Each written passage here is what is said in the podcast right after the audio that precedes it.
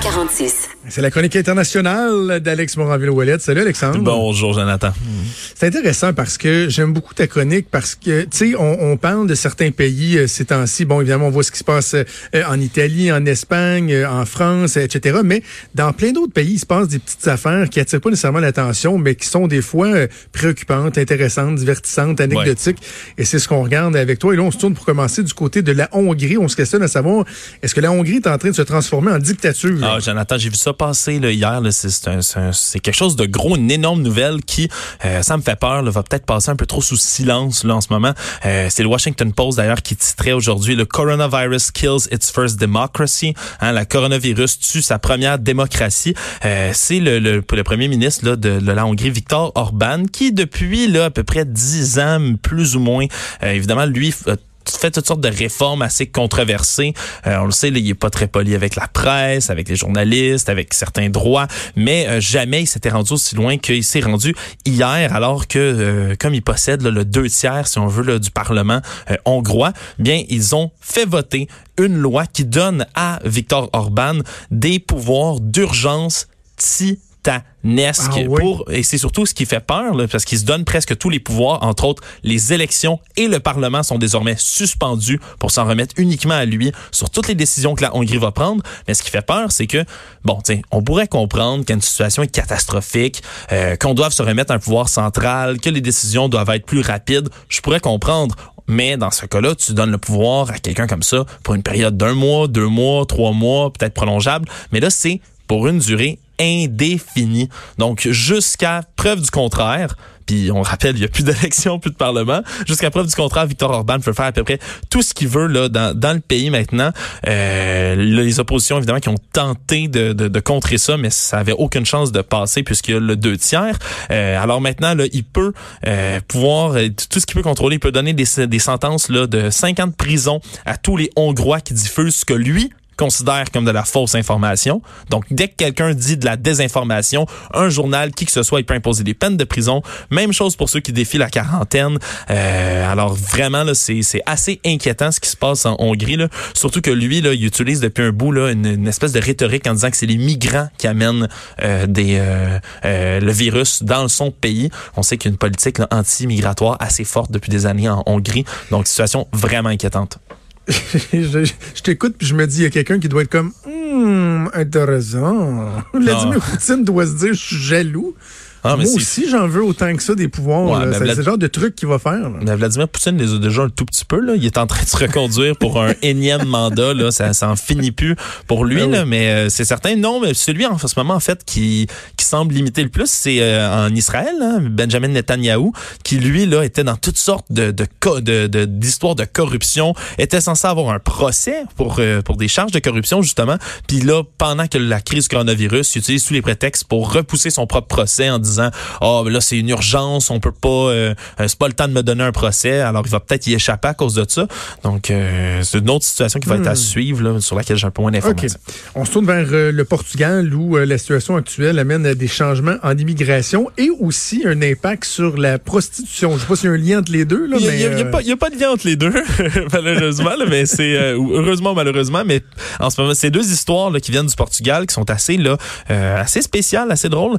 Dans les mesures entre autres, qui ont été annoncées le 28 mars dernier au Portugal, qui est le pays aujourd'hui qui compte quand même plusieurs, euh, plusieurs cas de, confirmés de COVID, euh, quand il a déclaré l'état d'urgence, annoncé toutes sortes de mesures. Et entre autres, dans ces mesures-là, il y a une régularisation de tous les immigrés qui avaient introduit une demande d'immigration. Donc, tous ceux qui avaient mis une demande dans les tubes euh, sans autre forme de bureaucratie, si on veut, ben, ils vont avoir temporairement tous les mêmes droits qu'un citoyen portugais jusqu'à ce que la crise soit terminée. Ça, ça va permettre, entre autres, à ces gens-là euh, qui, qui avaient lancé leur demande d'immigration, mais d'avoir de l'aide financière, l'accès aux soins de santé, entre autres, euh, tous les services publics qui restent ouverts, etc. Donc, euh, c'est une très bonne nouvelle parce que, ben, comme plusieurs services considérés comme non essentiels, surtout lorsqu'on ferme les frontières, ben, le ministère de l'immigration là était fermé euh, au Portugal mmh. depuis un certain bout de temps. Alors, tu avais des gens qui se retrouvaient dans une espèce de situation précaire où il n'y était pas des citoyens portugais, étaient tout de même au Portugal, savaient pas s'ils allaient avoir accès aux soins de santé.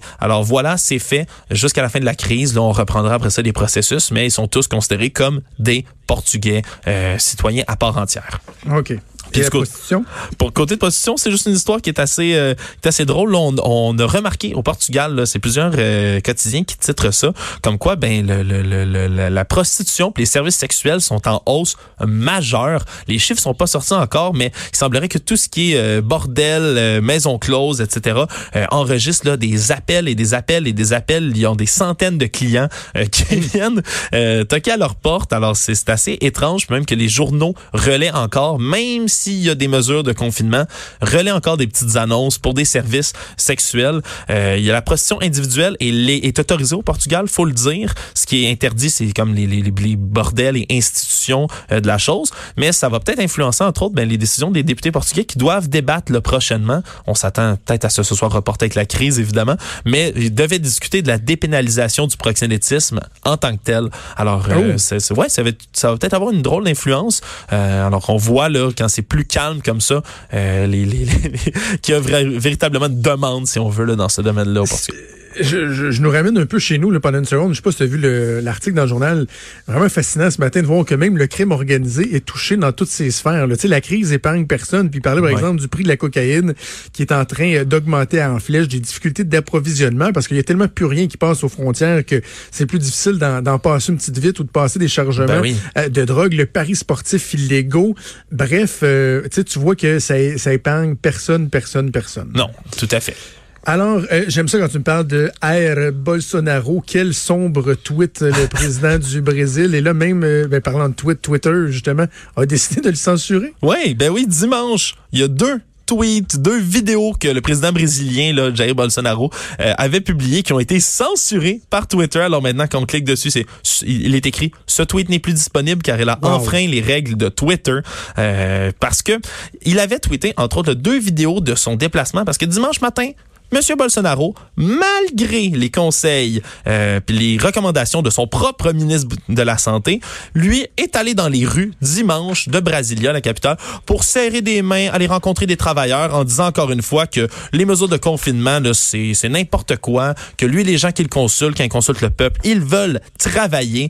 Euh, ils continuent à serrer des mains. Alors Twitter ont décidé de se sont rendu compte, on dit que ben c'est vraiment euh, dangereux, ça enfreint les règles de Twitter comme comme de la désinformation. Et donc, ça a été supprimé.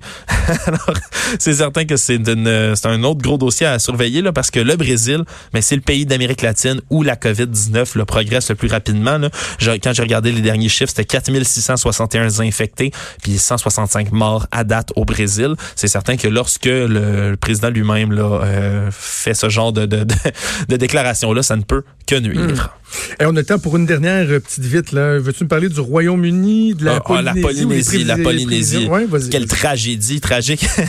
tragique nouvelle pour les Polynésiens, hein, parce une que... tragédie tragique. Tragédie tragique, c'est vraiment, vraiment triste. Ben, euh, malgré tout, euh, toutes les recommandations du gouvernement de la Polynésie française qui tente de stopper, là, il y a 25 cas sur cette, euh, cette petite, euh, cette petite île-là, mais pas, pas île, pardonnez-moi, mais c'est plutôt ce petit pays-là. Ben, les gens continuent à faire la fête, hein. Il fait chaud, il fait beau. Est-ce qu'il semble, les gens ne sont pas prêts d'arrêter de faire la fête. Alors, décision radicale du gouvernement, ils ont décidé ben, de supprimer la vente d'alcool, de boissons alcooliques et de, d'alcool dans l'alimentation qui est interdite sur l'ensemble du territoire de la Polynésie française jusqu'au 5 avril. Donc, euh, les gens ne peuvent plus acheter d'alcool. C'est leur décision pour tenter de stopper euh, les parties, comme dit François Legault. Ça pourrait pas arriver ici, mettons. Merci beaucoup, Alex. On se reparle la semaine prochaine. Salut.